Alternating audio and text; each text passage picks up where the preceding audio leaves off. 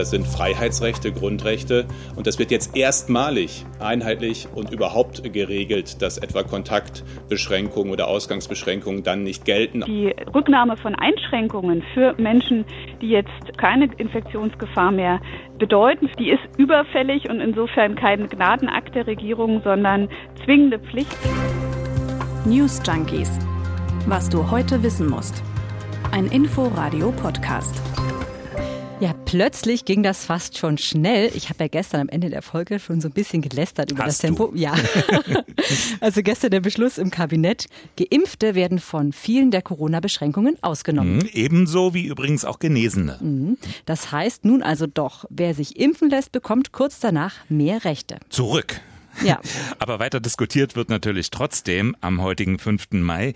Geht das jetzt weit genug oder ist das nicht doch ungerecht? Und um welche Rechte geht es eigentlich genau? Das klingt ja oft schwammig, wenn es einfach hm. so heißt Grundrechte. Wir diskutieren und erklären mit Aurelie Winker und Martin Speller aus der Inforadio-Redaktion.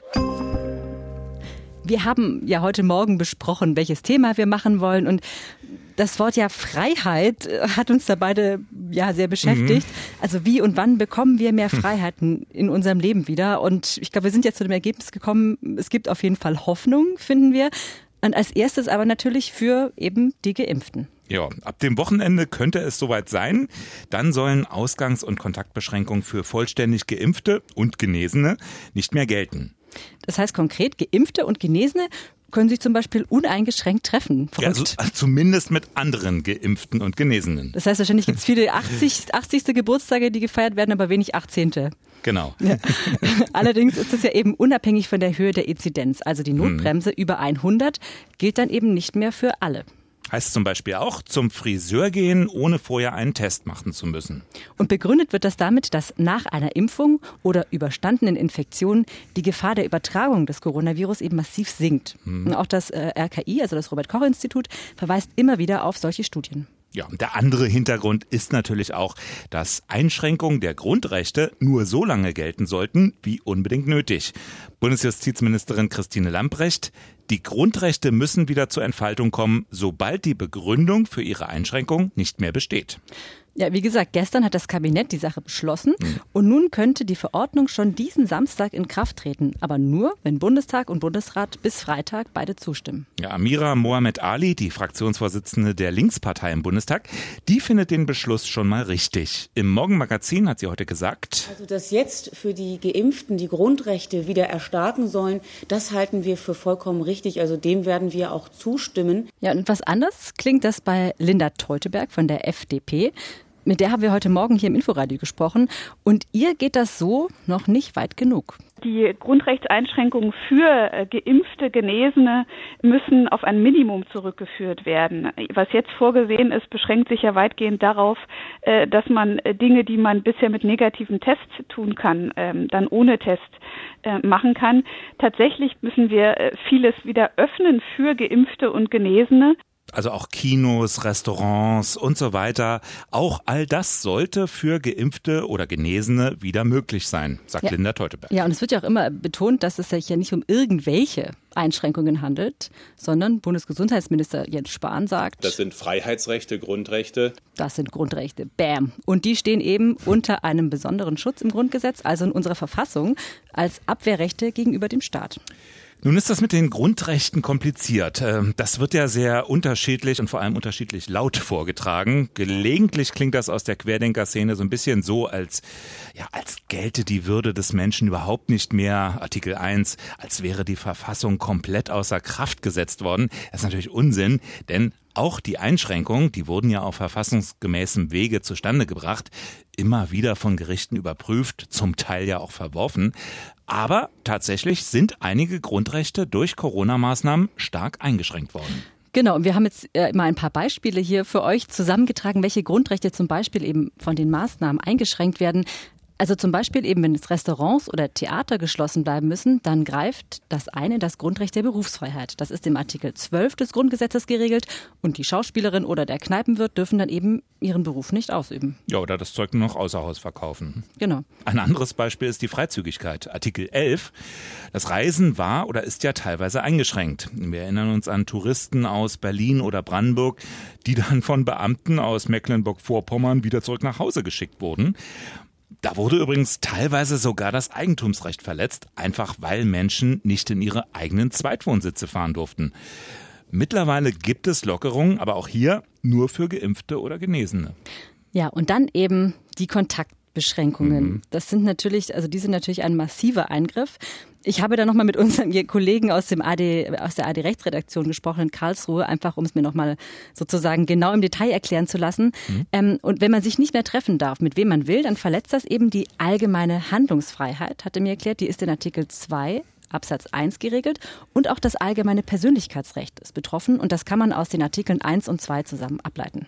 Besonders umstritten ist ja auch die Ausgangssperre. Die verstößt gegen die Bewegungsfreiheit, die in Artikel 2 Absatz 2 als Freiheit der Person geregelt ist. Und diese letzten beiden Punkte, also Kontaktbeschränkung und Ausgangssperre, die sollen ja dann in den nächsten Tagen für Geimpfte und Genesene wegfallen. Mhm. Wichtig ist ja auch, dass ein Eingriff in die Grundrechte ist ja auch nicht immer gleich ein Verstoß gegen das Grundgesetz jetzt. Es wird ja auch außerhalb der Pandemie regelmäßig in Grundrechte eingegriffen, weil eben die Rechte der einen mit den Rechten der anderen ja auch im Konflikt stehen können. Mhm. Aber wenn in die Grundrechte eingegriffen werden wird, eine ganz wichtige Regel ist eben, dass das immer verhältnismäßig sein muss. Und das ist eben so ein Punkt, wo es ganz viele Diskussionen gibt unter Politikern, unter Juristen und auch, ich glaube, wir alle diskutieren ja, da ja was, auch ständig drüber. Was ist verhältnismäßig? Ja, genau. Wer sagt das? Ja. So, also wenn jetzt Geimpfte und Genesene immer mehr von diesen Rechten zurückbekommen, dann entsteht ja für einen gewissen Zeitraum eine ja, gespaltene, mhm. zumindest zweigeteilte Gesellschaft. Die einen haben dann eben mehr Rechte als die anderen. Und je nach Fortschritt beim Impfen kann das auch noch einige Monate so bleiben. Eben so lange, bis alle die Chance hatten, selber an die Reihe zu kommen. Ja, ist das gerecht? Ja, darüber wird ja seit Wochen gestritten. Mhm. Der Ethikrat hat sich damit beschäftigt, der Berliner Senat hat gestritten. Und Linda Teuteberg von der FDP hat ja, die wir heute Morgen ja interviewt haben hier im Inforadio, hat noch einmal darauf hingewiesen, die Grundrechte, die stehen ja nicht unter einem Gleichheitsvorbehalt. Wir sorgen uns auch darüber, und das ist eine ganz akute ähm, Infektionsgefahr für unsere freiheitlich-demokratische Grundordnung, die wir da sehen, dass sich insgesamt die Debatten verschieben, dass ernsthaft über Grundrechte als Privilegien geredet wird oder die unter den Vorbehalt gestellt werden, ob das jemand anders gönnt oder ob es für den Staat gerade leicht zu vollziehen ist. Jede Grundrechtseinschränkung, die kann gerechtfertigt sein, die muss aber begründet sein und gerechtfertigt. Und das ist sie bei Geimpften eben nicht mehr. Und deshalb ist die Pflicht jetzt eher wirklich die ähm, Impfungen zu beschleunigen und das besser zu ermöglichen. Und da gab es eine Menge Versäumnisse in letzter Zeit, die rechtfertigen aber nicht, jetzt nicht den verfassungsmäßigen Zustand wiederherzustellen. Ja, also ich finde, da hat Linda Teuteberg auf jeden Fall ein, ja einen Punkt und hat auch recht in der Frage. Trotzdem ist es ja wichtig, wie sehen es die Menschen und auch was macht es mit unserer Gesellschaft? Also insbesondere mhm. die, die sich ja impfen lassen wollen, die aber einfach noch keinen Termin haben. Stichwort Impfneid. Ja, betrifft natürlich vor allem jüngere Menschen, ne? also auch Schülerinnen und Schüler zum Beispiel, die quasi seit einem Jahr auf Partys und die meisten Freizeitvergnügen verzichten müssen. Unser Reporter hat sich unter diesem Mal umgehört und ist allerdings auf überraschend viel Gelassenheit gestoßen. Mhm. Was heißt Neid? Also ähm, ich gönn's jedem. Also ich glaube, ähm, ich gewinne absolut nichts davon, wenn irgendwer noch weiter zu Hause bleibt, obwohl er schon geimpft ist. Darum, alle Leute sollen raus und wieder Spaß haben und ich freue mich genauso drauf, wenn ich es dann äh, kann und es verantwortlich ist. Das geht gar nicht, weil das ist ähm, nicht gleichberechtigt. Das finde ich vollkommen okay. Also ich kenne auch Leute, die schon geimpft sind, auch in meinem Alter und man kann sich auch einfach in die Warteschlange eintragen und sobald mir das wieder frei steht oder ich selber geimpft werde, dann werde ich da auch dieselben Möglichkeiten haben. Neid nicht wirklich, weil man weiß, irgendwann wird man ja selber geimpft und man muss halt einfach nur warten. Das ist halt das, was man machen muss. Ich habe ein großes Verständnis gegenüber, dass die Eltern zuerst geimpft wurden und ich habe jetzt auch schon ein paar Freunde, die jetzt auch geimpft werden und dementsprechend sehe ich eigentlich sehr positiv auf den Sommer. Also wenn jetzt halt die Bevölkerung, die halt am meisten davon angegriffen ist, jetzt auch langsam mal den Schutz schon hat, dann kann ich das mehr mit mir vereinbaren, auch mehr Kontakte wieder zu anderen Leuten zu knüpfen. Klingt alles erstaunlich geduldig, oder? Äh, ja, total. Ehrlich gesagt bin ich fast ein bisschen erstaunt, wie, ja, weiß ich nicht, wie viel Größe da viele mhm. auch zeigen.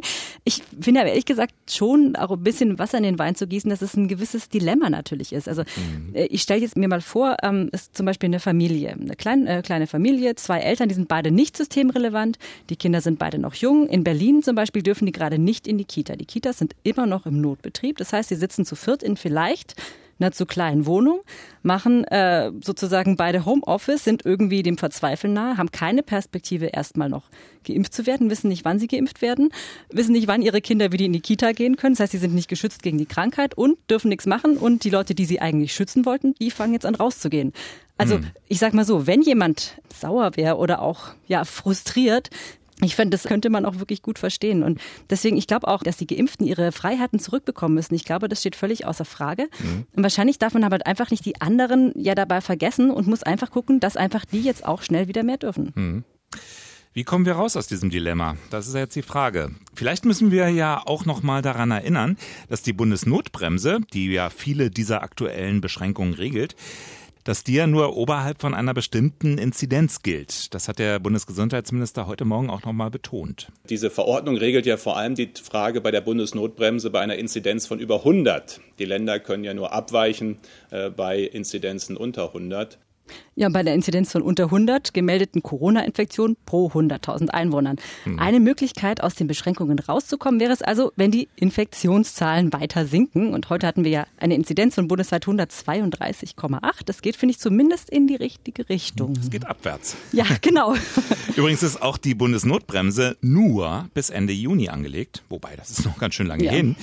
Aber da sind wir dann ja vielleicht ohnehin längst unter der 100er Inzidenz. Und dann, dann dürfen ja die Bundesländer wie gewohnt selbst entscheiden, wo sie wann lockern und wie. Ja, und das finden aber auch gar nicht alle ganz gut, dass das wieder sozusagen so ein Wildwuchs ist. Zum Beispiel die Fraktionsvorsitzende der Linken, Amira Muhammad Ali. Was unter 100 Inzidenz angeht, das ist nach wie vor so, dass hier die Länder das in Eigenverantwortung regeln und da bleibt es bei diesem Flickenteppich und das mhm. ist überhaupt nicht gut. Also natürlich wäre es auch da richtig und wichtig, dass es endlich transparente und einheitliche Regelungen bundesweit gibt. Aber im Moment gibt es eben keine einheitlichen Regeln und deshalb denken die Länder jetzt auch schon laut über die nächsten Öffnungsschritte nach.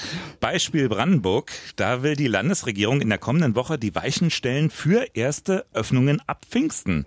Und wenn es die Zahlen erlauben, dann könnte es Lockerungen geben, zum Beispiel für die Außengastronomie und den Tourismus. Der Berliner Senat will in der nächsten Sitzung über Lockerungen beraten. Und aus Bayern, auch ein wichtiges Urlaubsland, ja, da hört man ja schon, Hotels, Ferienwohnungen und Campingplätze sollen ab dem 21. Mai öffnen dürfen, also ab Pfingsten, wenn eben die 100 unterschritten ist. Genau. Das heißt, es hängt viel davon ab, dass das Impfen gut vorangeht, dass die Inzidenzen runtergehen. Und dann gibt es zwar wieder den Flickenteppich, du hast es gesagt, aber zumindest einen mit ein bisschen mehr Freiheiten. Ja, und dann gibt es ja auch noch das Bundesverfassungsgericht. Das beschäftigt sich ja gerade mit der Bundesnotbremse. Das ist ja vielleicht schon ein bisschen ja, in den Hintergrund gerückt. Und es beschäftigt sich ja speziell eben mit der Ausgangssperre. Und es könnte auch sein, dass die Richter in Karlsruhe die Ausgangssperre oder auch andere Regelungen der Notbremse kippen.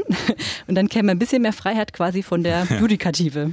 Vielleicht ist das alles also schneller überholt als gedacht, wenn die bestehenden Regelungen kassiert werden und die Werte auch noch weiter sinken. Dann sollten wir uns in einer nächsten Ausgabe vielleicht schon mal mit Urlaubsplänen beschäftigen, oder?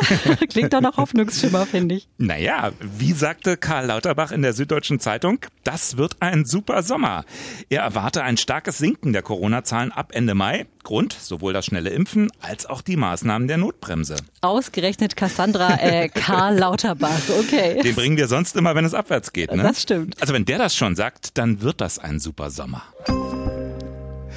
Um trotz eventueller Gelassenheit unter Kindern und Jugendlichen die Folgen der Pandemie abzumildern, hat die Bundesregierung ein Corona-Aufholprogramm auf den Weg gebracht. Es geht um Nachhilfe, um Förderangebote für Schülerinnen und Schüler, die jetzt im Rückstand sind. Aktionsprogramm Aufholen heißt es dann auch.